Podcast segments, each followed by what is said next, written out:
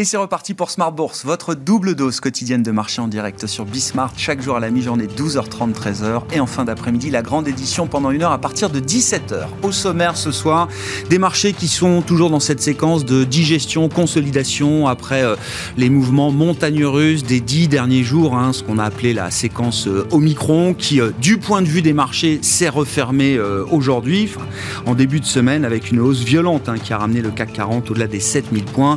On tente de préserver ce niveau symbolique des 7000 points sur le CAC ce soir en, cette fin de séance. Vous aurez les infos clés du jour dans un instant avec euh, Alix Nguyen. Parmi les faits marquants de la journée sur le front des statistiques macroéconomiques, un indice supplémentaire que le marché de l'emploi aux États-Unis se tend de plus en plus avec des inscriptions hebdomadaires au chômage sur la semaine écoulée qui ont touché un plus bas quasi historique du jamais vu depuis la semaine du 6 septembre 1969. Seulement 184 000 inscriptions au chômage la semaine dernière aux États-Unis. C'est donc un marqueur là aussi important de ces tensions sur le marché du travail. Hier, on prenait connaissance de l'enquête Jols qui euh, euh, comptabilise euh, chaque mois les ouvertures de postes aux États-Unis. On a 11 millions de jobs aujourd'hui à pourvoir sur le marché du travail américain. Et je vous rappelle un taux de chômage dont on a pris connaissance la semaine dernière qui est en train de retomber à 4%. 4,2%, c'est la dernière marque du taux de chômage américain dans le contexte où euh, les euh, prochaines réunions de Banque centrale se tiennent la semaine prochaine, et notamment celle de la Réserve fédérale américaine 14 et 15 décembre prochain. On parlera de ces sujets de marché, évidemment, les réunions de Banque centrale qui viendront conclure cette année 2021. Ce sera un événement important avec nos invités dans un instant. Et puis, euh, nous parlerons également de la dette émergente, alors que deux promoteurs immobiliers chinois sont officiellement en défaut aujourd'hui, Evergrande et Kaisa, pour non-paiement d'intérêt, non-remboursement de dettes obligataires, hein, notamment de la dette en, dollars, un non-paiement d'intérêt sur une dette en, dollars pour Evergrande. Euh, c'est Fitch qui a le premier, la première agence de notation qui a déclaré le défaut pour ces deux groupes immobiliers euh, chinois. Au-delà de l'aspect immobilier chinois, nous parlerons de la dette émergente dans son ensemble et ce sera l'occasion de faire un bilan de cette année 2021 sur le front du crédit high yield émergent avec les spécialistes d'Iveo Capital Partners et le cofondateur d'Iveo, Michael Israël, qui sera avec nous en plateau à 17h45.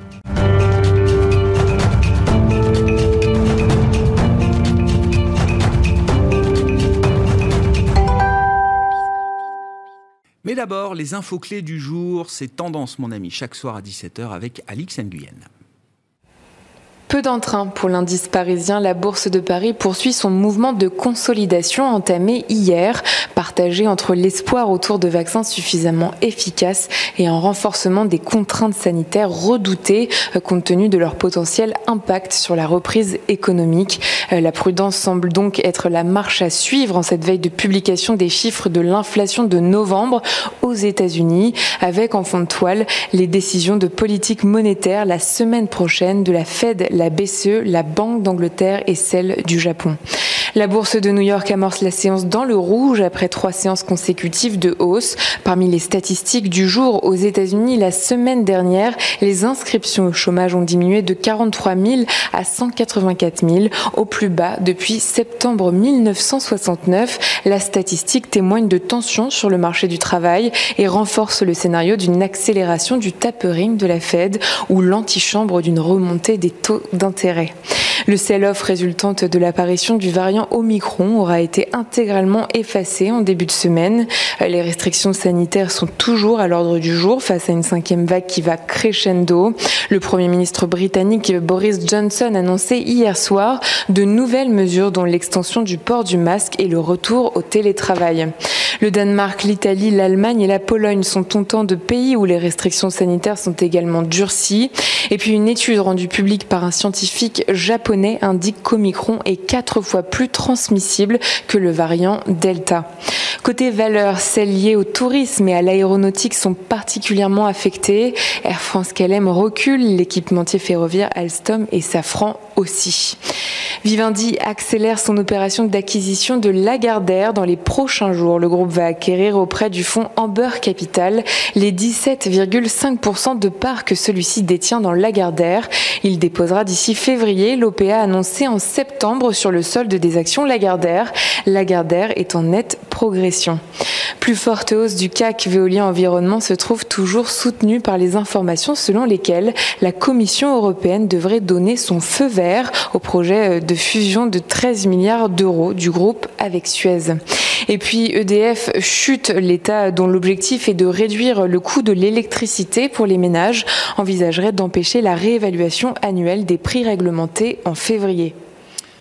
Tendance, mon ami, chaque jour avec Alix Nguyen à 12h30 et 17h dans Smart Bourse sur Bismart.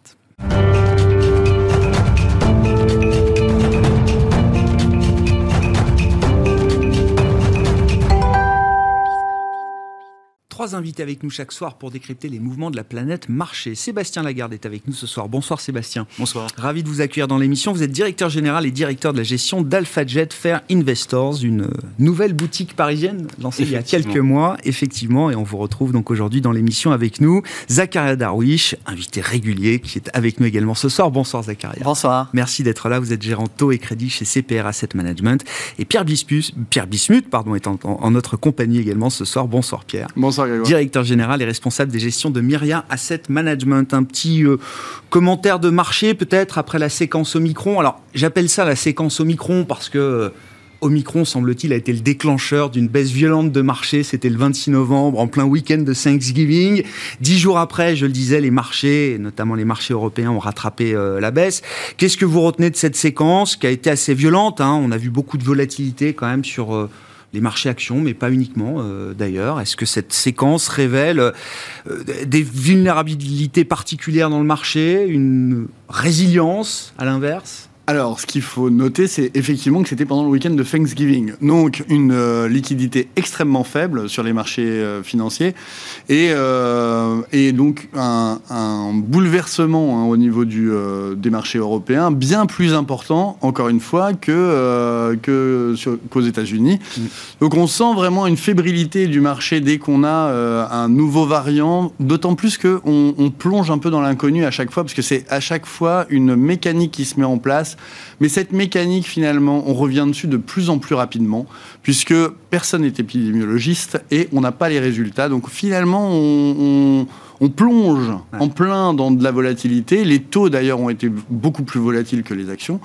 Et, euh, on met maintenant plus que quelques jours à reprendre son calme et euh, à repartir sur plus de fondamental. Avec quel raisonnement si on n'est pas justement épidémiologiste, c'est quoi le raisonnement qui permet de revenir, là, en 10 jours à peine, euh, sur les niveaux d'avant euh, crise Omicron? Alors, je pense qu'il y a énormément de facteurs de soutien des marchés. Alors, on a mm, le, principal, hein, c'est toujours les banques centrales, et même si ça semble un peu contre-intuitif en ce moment, euh, les banques centrales sont toujours extrêmement pragmatiques.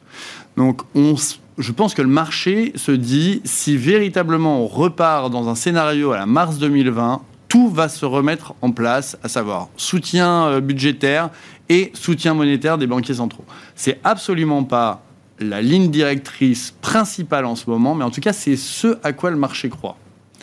Ensuite, euh, on a finalement un phénomène d'accoutumance qui fait qu'on est moins euh, anxieux à l'idée de retélétravailler. Je m'explique. En mars 2020, on sautait dans l'inconnu et effectivement, toute l'économie s'est refermée. On voit bien que là, l'économie ne se referme pas. On n'a pas d'école fermée, on a des protocoles sanitaires différents, on a du télétravail encouragé, on n'a plus de télétravail mmh. euh, imposé. On a finalement une économie qui, euh, qui vit toujours, avec toujours autant de pénuries. Et on essaie de faire en sorte que euh, si on referme les frontières, on referme les frontières pour les personnes, mais certainement pas pour les biens et les services. Ah C'est-à-dire qu'on met plus de restrictions sur l'offre comme ça avait été euh, le cas dans les premiers confinements où là tout était fermé. Exactement. Et en fait, là, on compte finalement, on est moins paternaliste euh, qu'il y a un an et demi. Finalement, on compte sur le fait que les gens, bah, finalement, se vaccinent. et on a, on a en plus plein de vaccins. Et on a euh, les doses, on a vu qu'il y avait 11 millions de Français qui avaient fait leur, euh, leur troisième dose.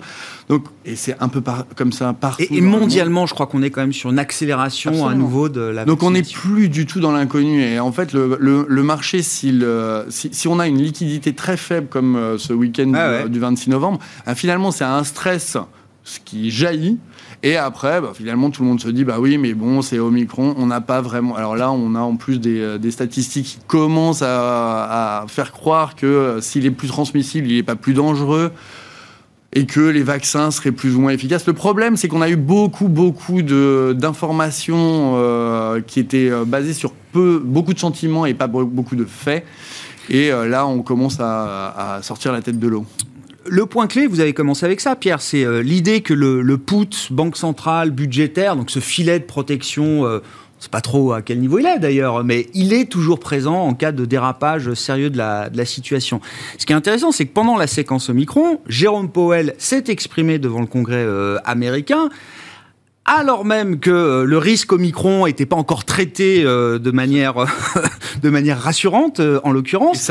Et, et malgré tout, il a choisi de se focaliser sur le sujet de l'inflation plus que sur le sujet de la euh, défense de l'économie en cas de, en cas de vague épidémique nouvelle. Ce qui est donc extrêmement rassurant. C'est contre-intuitif, mais c'est extrêmement rassurant. Ça veut dire qu'une nouvelle qui n'en est pas une, on sait qu'il y a eu, euh, on en est au 13e variant, ben finalement, ça ne fait pas dérailler les plans des banquiers centraux qui restent toujours derrière les courbes. Et donc, on se focalise sur l'inflation, on dit que c'est moins temporaire euh, qu'espéré, et on va finalement mettre en place le tapering, on peut même l'accélérer, et ben ça, c'est, de mon point de vue, extrêmement rassurant. Ça veut dire qu'on on ne regarde que les données économiques, et vous en avez parlé en introduction. On a un marché du travail extrêmement tendu. On a 11 millions de jobs à pourvoir aux États-Unis.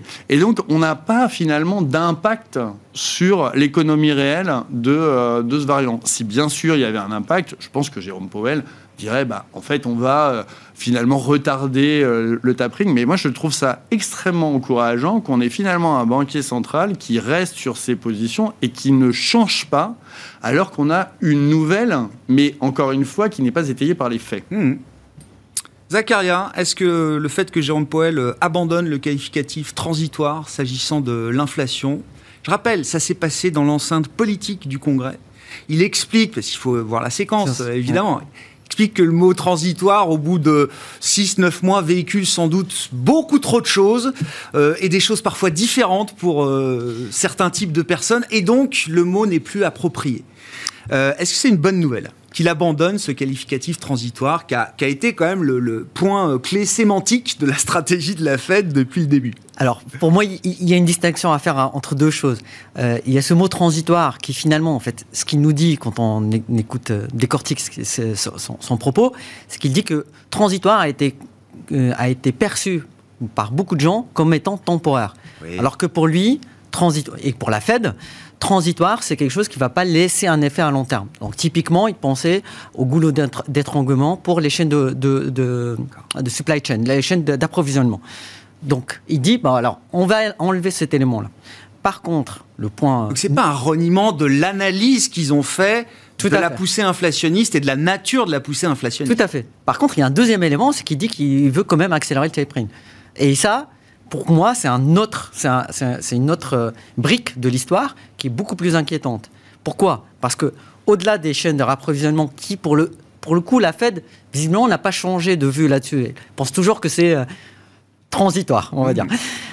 Les autres effets, c'est le, le, le, euh, logement, donc l'immobilier les, américain, et la boucle prix-salaire sur laquelle se posent des questions.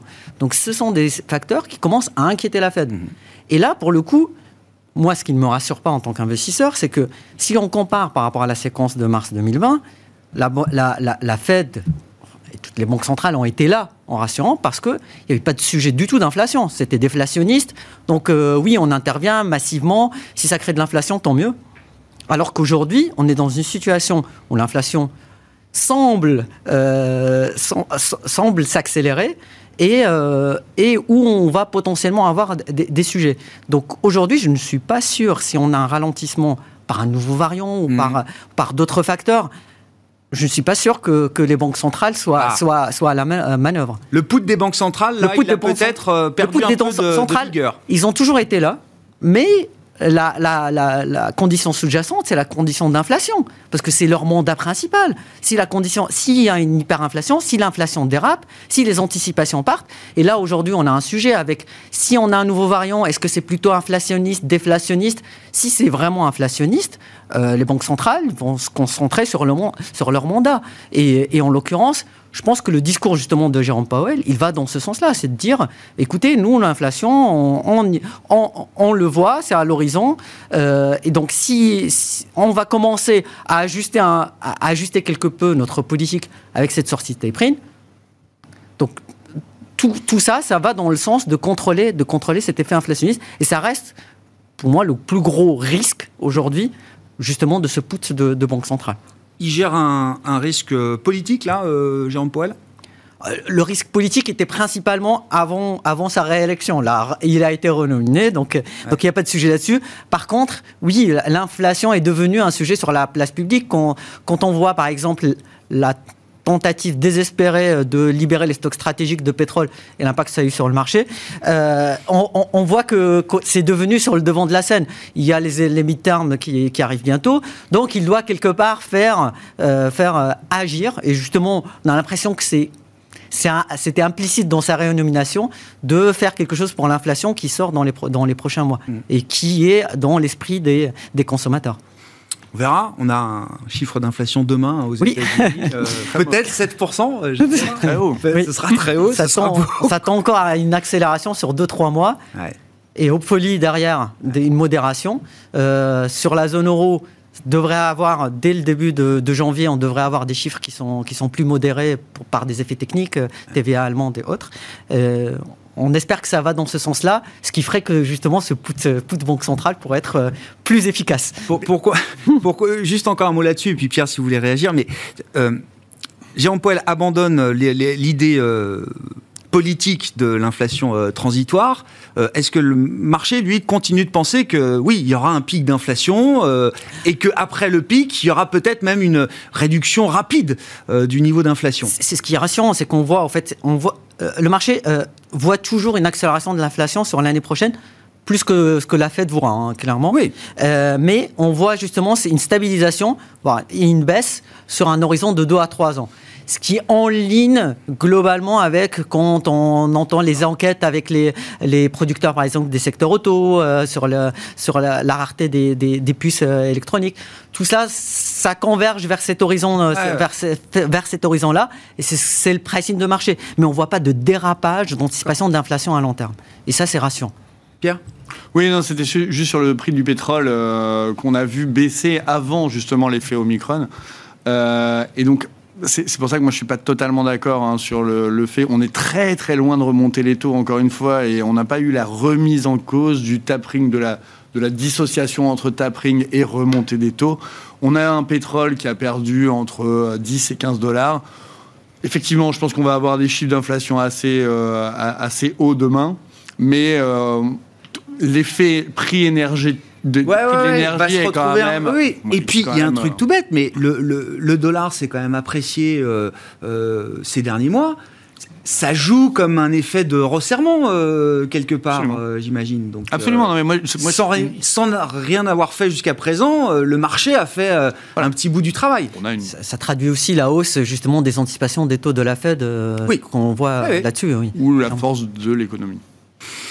Oui. Bon, certainement un peu les deux. mais je vais passer la parole à Sébastien parce que, euh, alors. Euh, en tant que gérant action, hein, et vous avez même une spécialité sur les petites capitalisations boursières, donc on va en parler avec vous, euh, Sébastien, mais vous regardez forcément le cadre monétaire pour 2022 Est-ce qu'il faut craindre ces, ces, virages de banque centrale? Est-ce que c'est toujours des moments un peu délicats, y compris quand on est gérant action hein? Les actions sont en fonction quand même en grande partie des taux aujourd'hui.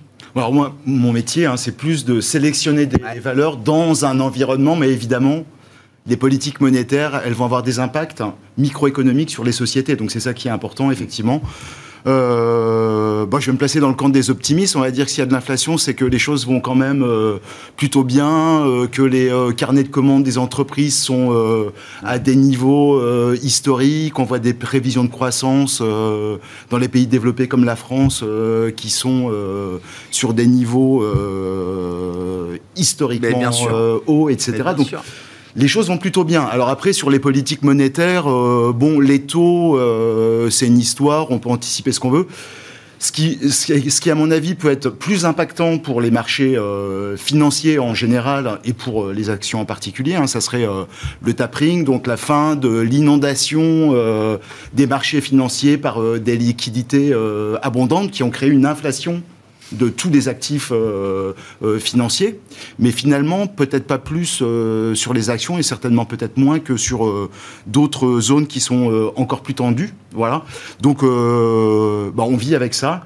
Nous, ce qu'on dit, c'est que bah, il y a beaucoup de bruit, il y a des anticipations, puis on voit que les banques centrales, elles adaptent aussi leur leur façon d'agir ben, à l'actualité sanitaire, etc. Donc il y a beaucoup de bruit sur les marchés. On voit que finalement, euh, c'est ce qui été dit en préambule, qu'en 15 jours, on est face euh, un gros dip sur les marchés euh, qui est venu d'histoires de Covid et puis d'un changement de discours de la politique de la Fed. Donc finalement, on est revenu au même niveau, très bien.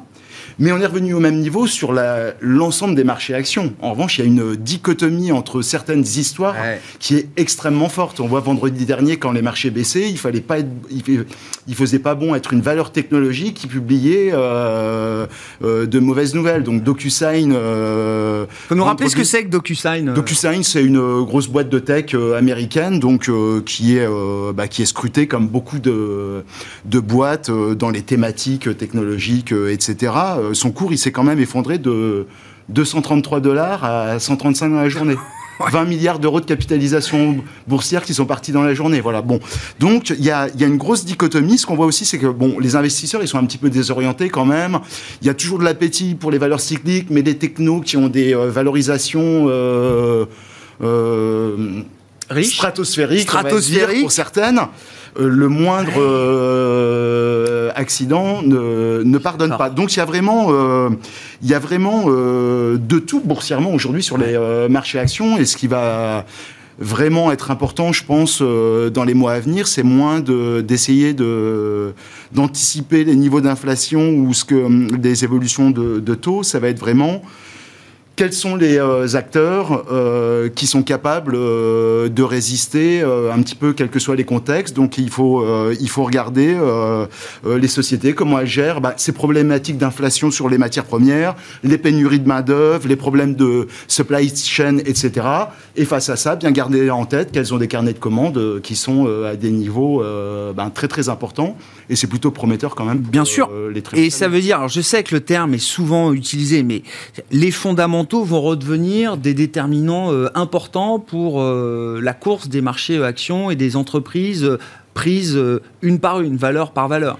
Parce que là, effectivement, DocuSign, ça s'est fait tarter, mais ça a été une des valeurs Covid Mm. emblématiques de 2020. Donc c'est de la signature électronique, tout le monde en télétravail, on signe les documents par électronique, ça, ça cartonne. Euh, je, je vois les, les- les- la euh, valeur star du CAC 40 cette année, c'est la valeur la plus chère, c'est Hermès. Hmm. C'est-à-dire qu'il y a plus de 80% Il y a plus de, de- de, de performance. Et, et- et encore une fois, on voit même sur les dernières semaines, euh, bon, bah, avoir du Hermès, avoir du LVMH, ça continue de payer. quoi. Parce que ce qui est C'est ça qui est perturbant, en fait.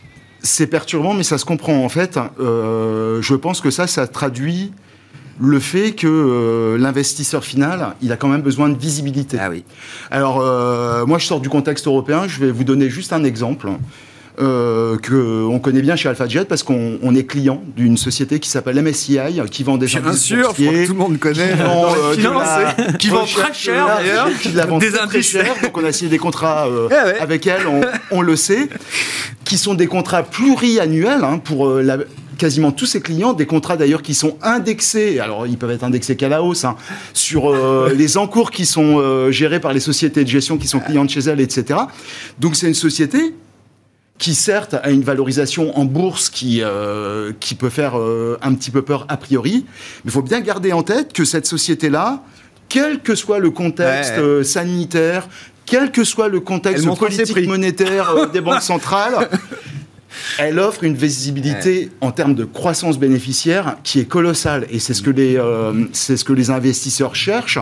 Bon, je crois qu'ils cherchent ça quand même depuis longtemps, et de, mais euh, de plus en plus souvent. Et c'est pour ça qu'en fait, finalement, quand on, essaye de trouver euh, les bons chevaux euh, sur les marchés actions, euh, bah, il faut euh, plus trop s'attarder sur la valorisation, re- euh, regarder uniquement les valorisations. euh, Mais vous 10 ans, dites, pas. plus, plus la pandémie passe, euh, on l'espère, et, plus derrière nous que devant nous encore, plus il va falloir justement abandonner ce réflexe de choisir des valeurs en fonction de leur tilt Covid ou pas. Bah, en fait, c'est ça, parce qu'on ne peut pas changer d'avis tous les trois jours. Je veux dire, il y a euh, l'histoire de Omicron, c'est euh, dramatique au départ, parce qu'il y, a un- taux de contagion qui, a priori, est extrêmement fort. Et puis, euh, quelques jours après, euh, on comprend que c'est peut-être un variant qui est euh, moins grave que ce qu'on pensait. Euh, Est-ce que euh, dans une stratégie euh, d'investissement de relativement moyen terme, Est-ce qu'on a envie d'être soumis à, ouais, ça, soumis ces aléas Alors, Ah ouais. je veux dire, si on a une conviction sur ce qui va se passer d'un point de vue sanitaire, effectivement, on peut jouer. Il y a des valeurs Covid, on peut jouer.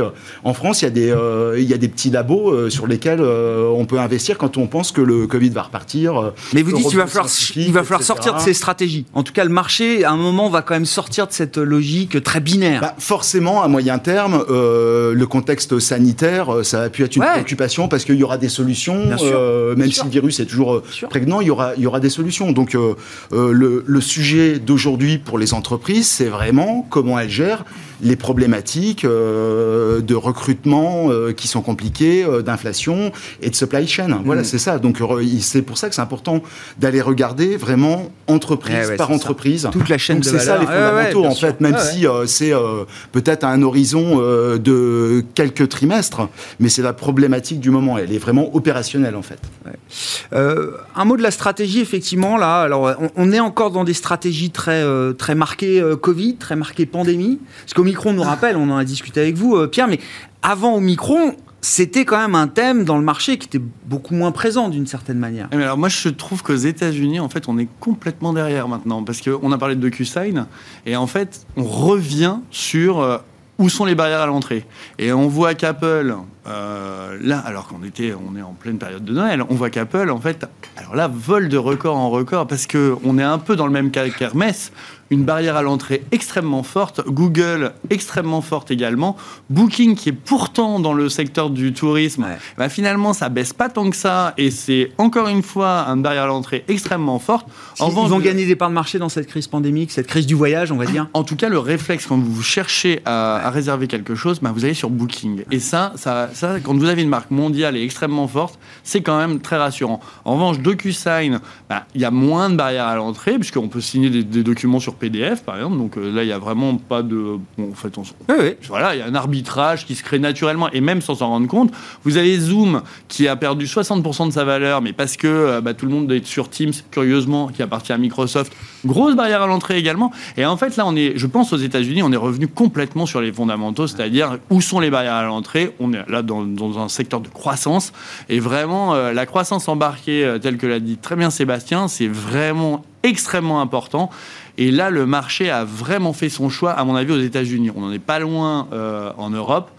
Parce que les indices, alors on est un peu plus loin parce que les indices boursiers sont beaucoup plus larges, Oui. be- beaucoup plus Eh. large cap. Il y a moins de, on est moins sur 500 valeurs ou euh, ou euh, 3000 valeurs sur comme sur le Nasdaq. Mais euh, c'est c'est également en Europe, on a vraiment les valeurs cycliques où là on a énormément de volatilité, donc beaucoup sur l'immobilier. On a vu hein, que dans, dans ce, ce shoot Omicron, on a eu un, un vrai problème sur l'immobilier, euh, mais on n'a qu'une valeur dans le CAC. Oui. Donc, euh, voilà, on n'en a qu'une, donc euh, elle s'est pris à plein Ouais. à la baisse. On voit que les banques sont toujours, enfin, immobilier banque, c'est vraiment très dépendant des taux d'intérêt. On n'est pas vraiment dans le fondamental, même si on a eu un- un- une réévaluation des prix. En revanche, tout ce qui est à forte, forte barrière à l'entrée, alors là, c'est vraiment un boulevard. Sur Apple, j'ai une petite histoire euh, parce qu'ils sont à 2,8 trillions de market cap. hein. Mm. J'avais pas, non mais j'a- j'avais pas réalisé qu'on était aussi proche des 3 trillions, trillions, Le PIB de la 3000 milliards. Un peu plus. Ouais, un peu plus que le PIB de la France. Et en fait, les analystes, c'est un analyste de marché qui soulignait ça euh, tout à l'heure sur, euh, sur Twitter. Donc, chaque fois que Apple a passé la barre d'un trillion, donc le premier trillion, le second et demain le troisième, il y a eu une correction de marché assez forte. Premier trillion s'est dépassé en 2018. Ils prennent une baisse de 40% quand même pour le titre Apple, ce qui est euh, beaucoup. Le deuxième trillion arrive deux ans plus tard, en 2020. Là, ils prennent une baisse de 20% euh, à, au franchissement du deuxième trillion. Donc, c'était après le crash de marché de mars 2020. C'était quand Apple était déjà voilà, reparti, avait déjà rattrapé la, la- la baisse Covid. Donc, je sais pas, est-ce que le prochain trillion, oui, peut-être 2022. Hein, maintenant, c'est tous les deux ans, ils franchissent la barre d'un trillion. Donc, on verra si, euh, en se rapprochant de ce troisième trillion, est-ce que ça provoque un peu de stress autour de la valeur Apple? En tout cas, en vous écoutant, il y aura donc un point d'entrée. Et demain, un point haut, probablement. Ouais, ouais, c'est. Non, mais 2,8 trillions. J'avais pas vu qu'on était aussi vite que ça, arrivé euh, quasiment à 3, 3 000 milliards de dollars de, de capitalisation euh, boursière. Sur vos marchés, alors, il y a, il y a- alors, sur vos marchés, il y a un événement dans le monde du crédit aujourd'hui, c'est le défaut des euh, immobiliers, enfin de l'immobilier chinois, Evergrande et euh, Kaisa, qui est un plus petit euh, promoteur, euh, Zaka. Qu'est- Qu'est-ce qu'on peut redire de cette séquence? Ça fait des mois qu'on parle de l'immobilier chinois, d'Evergrande, etc. Est-ce que le défaut acté aujourd'hui sur un non-paiement d'intérêt, non-remboursement, Est-ce que c'est est-ce qu'on peut passer à autre chose ou est-ce que c'est une étape simplement dans une séquence qui n'est pas finie et qui peut amener encore de douleur, ou de la douleur ou du stress sur cette, autour de ce- cet immobilier chinois, 30% de la valeur de- du PIB chinois, enfin voilà, l'éléphant dans la pièce comme à chaque fois. Euh, on est plutôt dans une, dans une étape d'une séquence. Hein. Euh, on a déjà connu avant le défaut, dès qu'il y, a eu, euh, dès qu'il y a eu des retards de paiement sur les coupons, ça a beaucoup chahuté. On a eu quelques répercussions, c'est tombé à peu près au moment où le marché immobilier au- en Europe a connu d'autres sujets euh, spécifiques. Euh, là, en fait, le sujet, c'est plutôt la, la Chine de façon plus globale. Euh, la Chine, c'est un, c'est un, c'est un bon client pour pas mal d'économies européennes en particulier Mhm. allemandes. Et la Chine, c'est aussi euh, l'usine du monde, euh, en particulier pour les Américains. Donc la, croiss- la croissance chinoise, euh, il y a un lien, y a un lien pour nos, éco- euh, nos économies aussi. L'autre sujet, c'est le sujet de la stabilité financière. C'est-à-dire que concrètement, comme vous le soulignez, le secteur immobilier représente une part très importante du PIB chinois. S'il y a une crise euh, im- immobilière au sens large, au sens, au sens euh, économie réelle sur la Chine, nous avons un sujet, tous collectivement, Ouais, au, ouais, sens global. Aujourd'hui, ce qui est rassurant aujourd'hui, c'est qu'on a, euh, on a le sentiment que, que, que le gouvernement chinois et, et aussi la banque, la banque centrale chinoise prennent le- le- la mesure de, de- du risque. Donc on a vu qu'il y a eu pas mal d'accompagnement, on a vu qu'il y a eu pas mal de, on va dire, de directives données euh, dans le sens de la stabilisation, et on voit des mesures déjà de la banque centrale chinoise pour injecter des liquidités dans le système, de telle façon à ce qu'il n'y ait pas de, de, de liquidity crunch, de, de crise de liquidité sur, sur le secteur. Après, le sujet, pourquoi il se prolonge dans la durée, c'est que le besoin de financement des entreprises de, de l'immobilier chinois est extrêmement important de, sur les deux ans à venir et ils dépendent en, en, partie, en grande partie des investisseurs étrangers. Donc il ne faut pas perdre cette, euh, cette, euh, cette confiance Ouais. qui a été acquise Ouais. dans, dans le secteur. Là, on parle, c'est un défaut sur une dette en dollars hein, Tout à fait. concernant Evergrande, hein, Tout à fait. impliquant des investisseurs non résidents. non résidents. Et une des séquences qui va être importante, c'est de voir si les porteurs de dettes euh, de dettes en dollars, quel va être leur traitement par rapport à est-ce que c'est pari passu, est-ce qu'il y a des seniorités qui vont ren- rentrer en jeu par rapport à d'autres déteneurs de dettes, si on passe par des filiales, vous savez que beaucoup d'émissions se font via des filiales qui sont à Hong Kong. Donc est-ce qu'il va y avoir des sujets de seniorité là-dessus? Ça c'est quelque chose qui va vraiment rassurer sur la crédibilité ou au contraire créer une crise de défiance avec des répercussions sur la liquidité du marché chinois. Le gouverneur de la Banque centrale chinoise, à la veille du défaut euh, d'Evergrande et de Kaiser, a enregistré un message vidéo qui a été diffusé pour dire c'est un événement de marché qui sera euh, traité selon les conditions du marché. Tout à fait, tout à fait, parce que euh, donc c'est quelque chose que, que la Chine. Ça, ça veut dire quoi? On n'interviendra pas, nous, en tant que puissance publique autoritaire, pour euh, semer le trouble ou euh, ré- réorganiser les choses à notre manière? C'est que bah, vous, vous, regardez l'année 2020, il y a eu 30, 33 défauts dans les, grands, dans, dans, Ouais. dans les indices de, de, de dérivés de crédit américains. Vous avez vu la procédure érodée. Ça sera une procédure dans le même, dans le même genre. Ne vous attendez pas à ce qu'il y ait de l'intervention interventionnisme, que ce soit positif ou négatif. Je pense que c'est surtout pour assurer sur le côté non négatif de la chose. Ouais. Mais on va voir dans les faits, est-ce que les paroles se, se suivent de faits C'est quelque chose de, de quand même important parce que euh, rappelons aussi que la Chine rentre de plus en plus dans les indices obligataires et dans les indices crédits.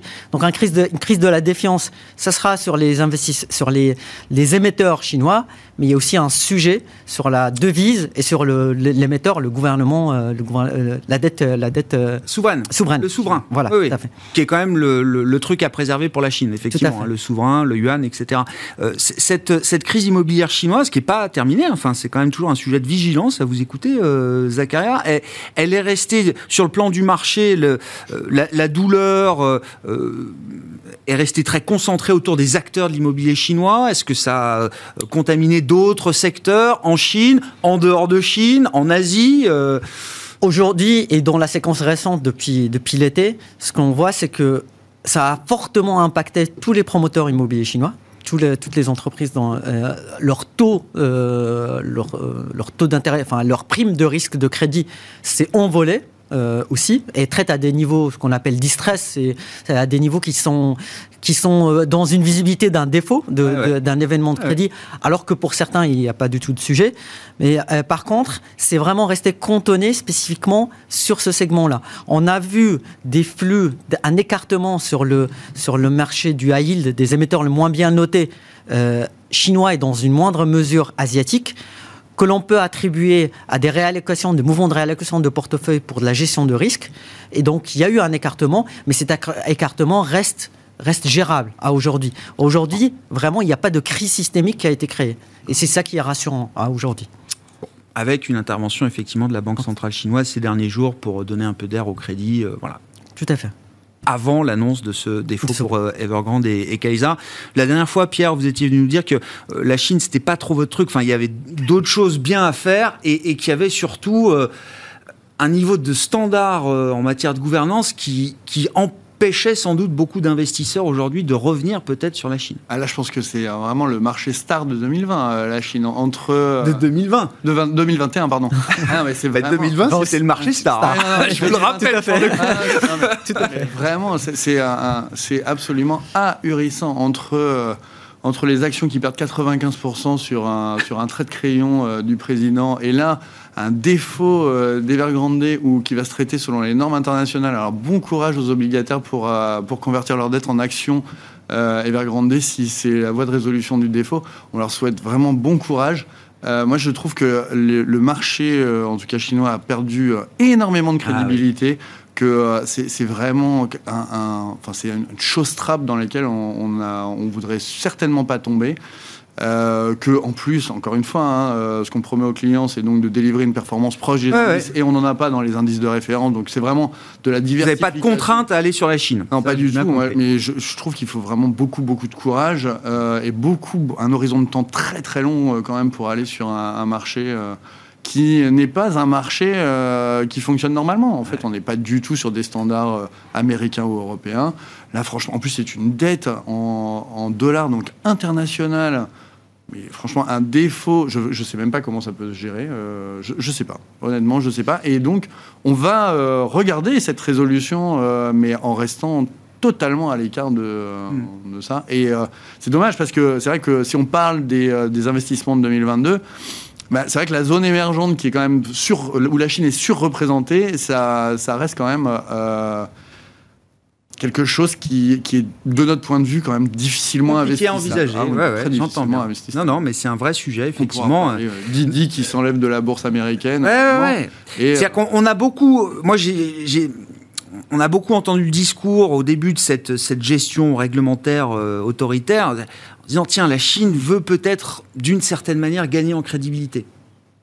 Ah bah, ça- non, Là, je vois. peut-être sur certains acteurs. Bah, nous, très honnêtement, on- Vous avez l'avis on ne- totalement Non, voilà, on, on ne voit absolument pas euh, comment on peut gagner en crédibilité en euh, intervenant avec un État interventionniste sur tout et euh, en, en laissant finalement des, des sociétés se financer sur les marchés internationaux en disant que c'est un événement de marché, que ça va bien se passer. Enfin voilà, franchement. Bon courage. Bon, on passe d'un univers d'investissement à l'autre pour revenir avec vous, Sébastien, sur alors, les, les small et les micro caps. Euh, donc les petites euh, capitalisations boursières, c'est quoi? Micro cap, c'est quoi? Quelques centaines de millions de- d'euros de, capi boursières? Voilà, c'est ça. C'est ça. Alors, il y a une définition américaine qui remonte Ah. à très très loin. Il y a une culture des microcaps aux États-Unis depuis les années 70.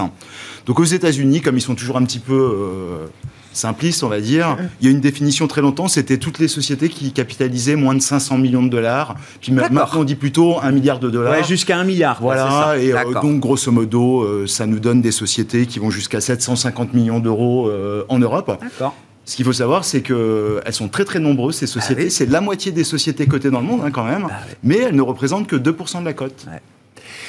Qu'est-ce qu'on peut dire si on regarde cette- ces micro-caps comme une, une classe d'actifs Alors moi, je regarde plus les small caps, Mm. mais je- euh, depuis 2-3 ans, on a l'impression que les small caps, alors elles font une belle année, hein, les indices small caps font une belle année, mais on a l'impression que l'appétit, et puis l'année 2018 avait été très particulière parce Mm. qu'il y avait cette crise de fin d'année, des retraits massifs des fonds euh, small cap, des questions de liquidité qui avaient euh, traumatisé un peu tous les investisseurs. J'ai l'impression que l'appétit est jamais revenu comme avant. Bah, je suis pas tout à fait d'accord avec Non, mais justement, mais c'est vous l'expert, euh, Sébastien, c'est Euh, pour ça que vous êtes là. Alors le, le cadre général, c'est que les micros comme les euh, small euh, cap, hein, donc euh, les small cap, on peut aller jusqu'à 2-3 milliards d'euros de capitalisation boursière, donc c'est plus des nains de jardin quand même déjà, il faut bien avoir ça en tête. Ces sociétés-là, elles surperforment 8 années sur 10. Grosso modo, les années qui leur font mal, c'est des années où on commence à avoir euh, des gros doutes sur euh, la croissance, parce qu'il y a plus de valeurs cycliques dans cet univers de petites valeurs, euh, etc. Mais ce sont des sociétés qui, sur le long terme, surperforment les grandes valeurs pour une raison simple, c'est qu'elles délivrent beaucoup plus de croissance bénéficiaire. Voilà.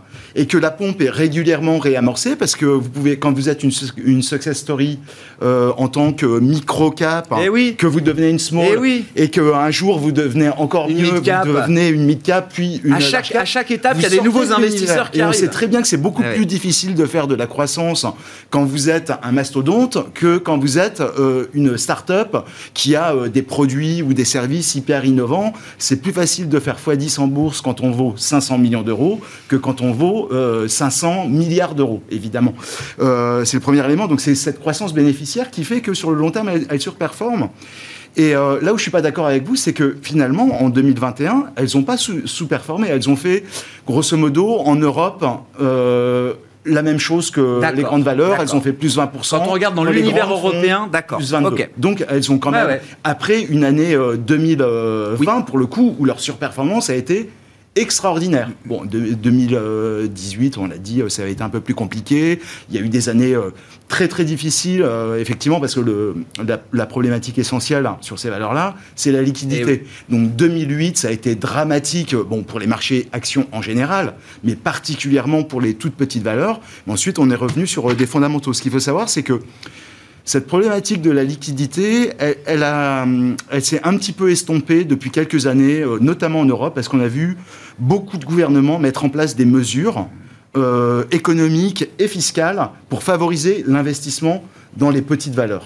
Le, le donc, PEA PME le étant l'emblème, d'accord, de, PEA, ces, de ces PME, enveloppes et de ces euh, un système qui s'appelle le, le PIR, le PIR, euh, qui est exactement le même système euh, en Italie. Ouais. Et on voit que tout ça, ça a, ça a généré des, des- des flux quand même et un vrai intérêt des investisseurs.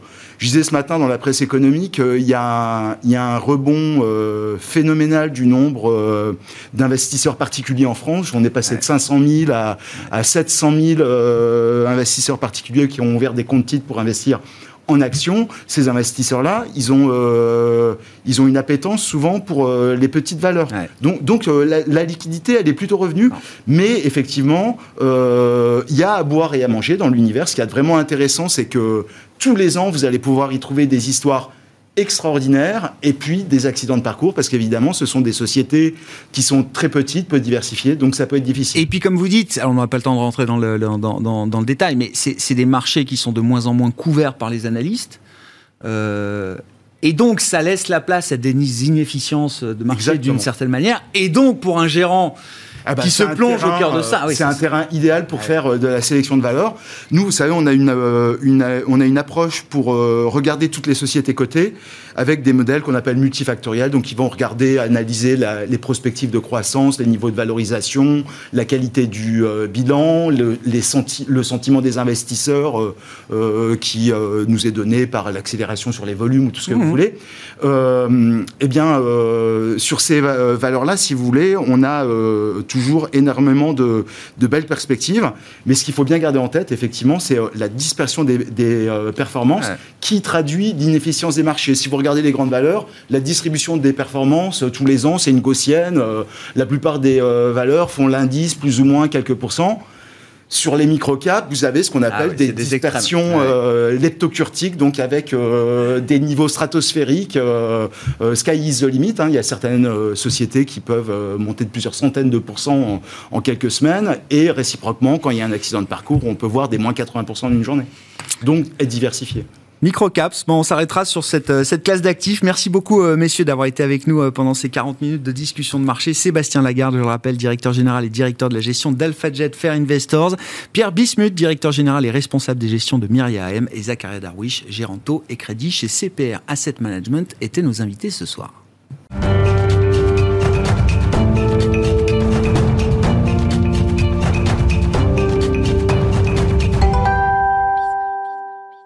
Le dernier quart d'heure de Smart Bourse, chaque soir, c'est le quart d'heure thématique. Le thème ce soir, c'est celui de la dette émergente, une classe d'actifs particulière, surtout quand on parle de la dette au rendement émergente et qui nécessite l'expertise d'IVO Capital Partners. Bonsoir, Mickaël Israël. Bonsoir. Merci d'être avec nous. Ravi de vous retrouver pour parler de votre sujet de prédilection. C'est votre univers d'investissement chez IVO Capital Partners. Vous êtes le cofondateur de la société.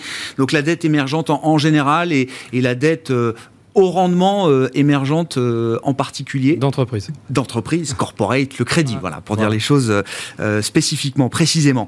au terme de cette année 2020, là, quels sont alors le, bilan, les grands enseignements pour votre classe d'actifs de cette année 2021 alors, bilan, on pourrait dire une année qui est presque à l'opposé de l'an passé, finalement. Mmh. les, les grands gagnants de l'an dernier sont peut-être les plus grands perdants. je peux parler de la Chine. La Chine était vraiment le, bon élève l'an passé et c'est cette année le, pire performeur de, de la classe d'actifs crédit euh, donc les entreprises émergentes, les obligations d'entreprises émergentes. D'ailleurs, au passage, c'est pas inintéressant de noter, le, le, dans, dans, le gisement des obligations, c'est pas du tout les Alibaba, Tencent et tout ça. Hein. C'est d'autres sociétés. Les gros émetteurs. Les gros émetteurs, c'est principalement les, le secteur immobilier. Ah donc ce fameux Evergrande et les autres.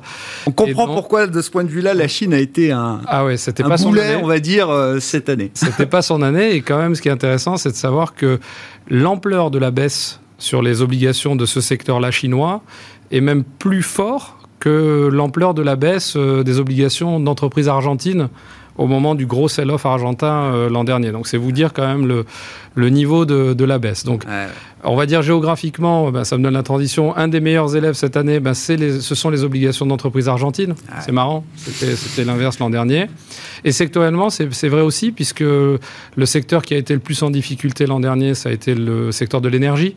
Et cette année, c'est probablement le meilleur euh, contributeur sectoriel euh, en performance. Donc euh, c'est une année qui a vraiment l'opposé de l'an passé. Et justement, quand on a comme ça deux années à front renversé, Qu'est-ce que ça nous dit? C'est quoi les enseignements que vous en tirez, vous, en tant qu'investisseur professionnel et spécialiste de, cette classe d'actifs, euh, Michael? Bon, alors, il y a plusieurs enseignements. Le, premier, c'est que souvent, quand on voit des obligations très décotées pour des raisons un peu génériques, je dis pas pour des histoires très précises liées à l'entreprise elle-même, etc., mais des sell-off un peu généralisés, comme on a pu avoir l'an passé. Des dommages collatéraux, victimes de dommages collatéraux. Donc, des obligations décotées pour des raisons comme celle-ci, c'est souvent quand même le moment d'être contrarié euh, les obligations, ça a le mérite d'être binaire.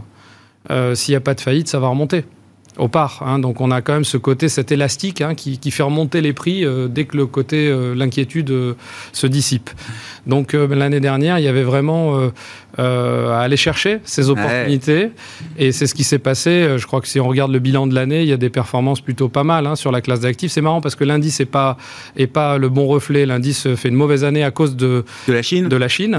Mais en dehors de la Chine, ça se passe plutôt pas mal. Et on voit en gestion active des performances de l'ordre de 8-10%. C'est une belle année euh, sur la classe d'actifs obligataires. Donc, Voilà. Ouais, ouais. Non, non, mais très, très intéressant, euh, effectivement. Enfin, oui, le prix, la valorisation par rapport aux fondamentaux sont quand même des forces de rappel importantes à un moment, euh, d'autant plus sur ce marché de, de- de crédit à yield. Oui, alors si vous parlez des fondamentaux, il s'est passé en plus quelque chose cette année, c'est qu'on aurait probablement dû avoir une- encore une meilleure performance. Pourquoi?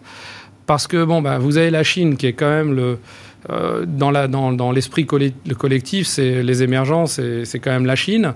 Euh, bah, vous avez le plus gros morceau des émergents qui a pas bonne presse cette année, donc ça a quand même empêché une compression de spread qui aurait dû arriver encore plus forte. Pourquoi? Parce que les fondamentaux des entreprises sont euh, exceptionnels. Enfin, vraiment, c'est spectaculaire ce qui s'est passé cette année au niveau des, fondamentaux des entreprises émergentes. Elles sont à des niveaux d'endettement spectaculairement bas. Et ça, ben, on le raconte euh, à chaque fois, mais il faut sans doute le, le marteler. Euh, du point de vue bilanciel euh, traditionnel, ce sont des entreprises, celles qui, sont, qui ont accès à ces marchés de capitaux, etc., ce- ce sont des entreprises bien mieux gérées que leurs comparables dans les économies développées. Alors, si on s'en tient au- au- à l'élément central qui est le niveau d'endettement, Ouais. bon, mais quand même à la fin, euh, historiquement, les défauts hein, dans les obligations, c'est souvent quand vous avez Quand de la beaucoup de dette dettes. et le cycle qui se retourne. Ouais. C'est intéressant parce que quand même, il y a des, j'ai entendu même sur la, la discussion d'avant, il y a des discussions sur le ralentissement de la croissance mondiale, le ralentissement de la croissance chinoise, comment ils vont gérer toute cette crise immobilière. Bon, bah, c'est d'avoir de la dette et un cycle qui se retourne, c'est le, cocktail qui fait faire défaut. Aujourd'hui, on a un gros avantage sur ce gisement, c'est que les entreprises sont très très peu endettées. Pour vous donner un, un chiffre ou deux, mais pour Mhm. marquer un peu le, des indications, on va finir l'année sur le segment high yield, donc qui est supposé être le plus endetté, émergent, entreprise, à peu près 1,9 fois EBITDA de leverage. Vous comparez ça avec le- le- les pays développés, on est autour des 6 fois en Europe sur le segment high yield, mais ce qui est plus intéressant, c'est de comparer avec l'investment grade. Aux États-Unis, les entreprises euh, investment grade Ouais. sont leveragées 2,4 fois EBITDA et en Europe 3,3 fois à peu près. Donc c'est moins leveragé que l'investment grade des pays développés.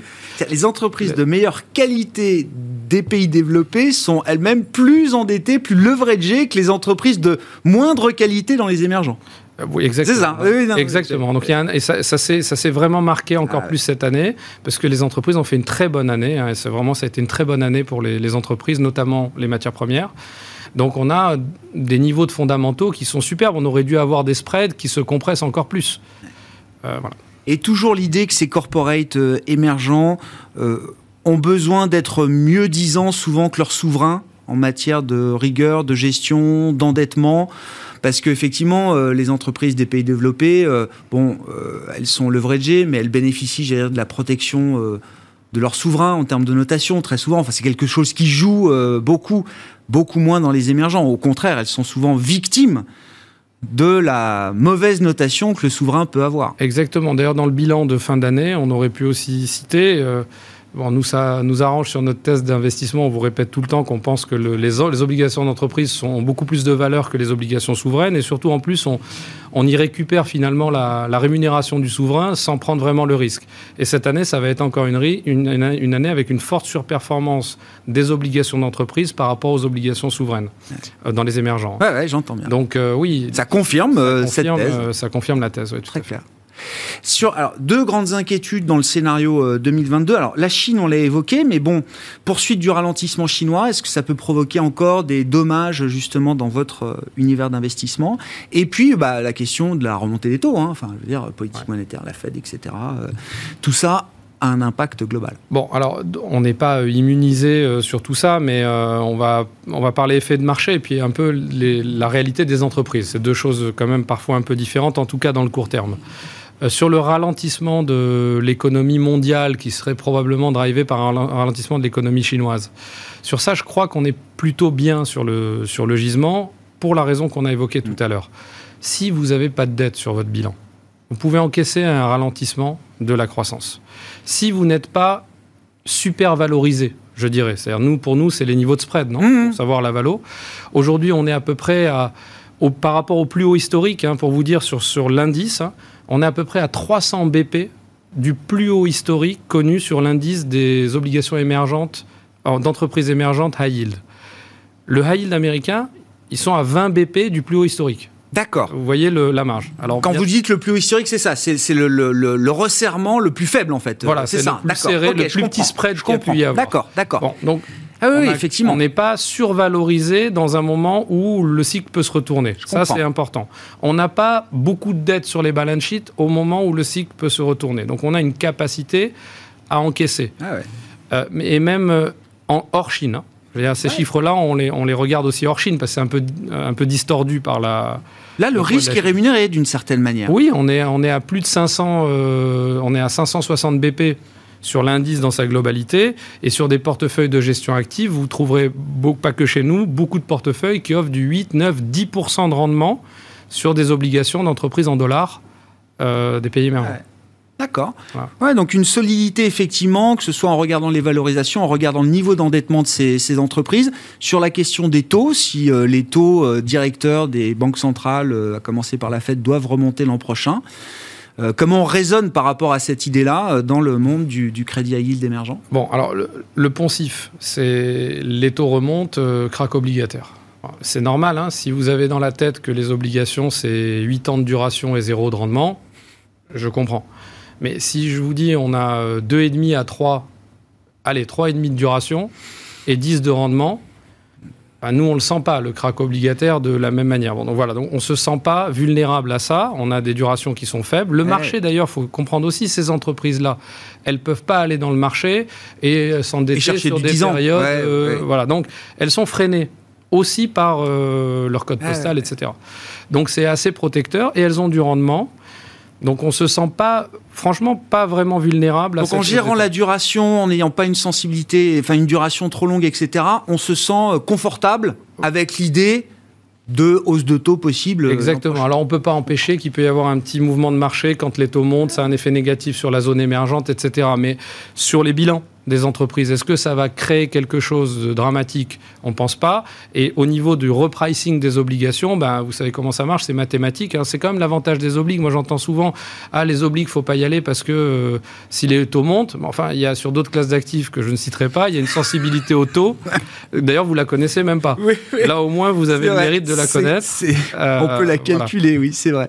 Euh, pour conclure, il nous reste une minute trente. Michael, c'est quoi les grandes idées directrices de votre stratégie d'investissement? Là pour 2022, une fois qu'on a décrit euh, la situation. Alors, le, thème qu'on aime beaucoup, euh, d'ailleurs qu'on a encore beaucoup mieux compris, hein, même nous, on est toujours dans la learning curve, hein, beaucoup mieux compris grâce au Covid et à cette crise Covid, c'est que on a dans ce gisement d'entreprises des entreprises qui ont des, marges très importantes liées au fait qu'elles ont en fait une maîtrise de leurs coûts parce que c'est des, je ne voulais pas le dire en anglais, mais des low cost producers, ils ont quand même une euh, une, base de coût très faible. Voilà, une base de coût très faible. Et du coup, on se rend compte que dans des retournements de cycle, finalement, ces entreprises, elles résistent très très bien. Elles, euh, elles, ne, elles ne brûlent pas de cash parce que justement, elles ont un point d'équilibre très bas sur mmh. leur euh, free cash flow, leur mmh. capacité à produire du free cash flow. Et quand l'économie repart, généralement, elles ont des très bonnes marges. Et donc, du coup, dès que ça repart un petit peu, elles recommencent à produire. Voilà. Ça, on aime beaucoup. Et donc, on essaye de favoriser ça sur, au, travers de différents secteurs. Euh, et puis, euh, sinon, on, reste quand même assez positif sur les matières premières et notamment l'énergie, je pense, comme beaucoup. Euh, voilà, et la duration, toujours très défensive, pas besoin de chercher de la duration sur le segment. Merci beaucoup, euh, Mickaël. Merci pour votre euh, éclairage euh, d'expert, hein, toujours sur cette classe d'actifs particulière. Hein, le crédit à yield émergent nécessite des spécialistes. Mickaël Israël et les équipes de Diveo Capital Partners en font partie. Mickaël, je le rappelle, cofondateur Diveo Capital Partners qui était avec nous en plateau pour ce quart d'heure thématique de Smart Bourse ce soir. Ainsi se termine cette émission. On se retrouve demain en direct à 12h30 sur Bismart. Merci.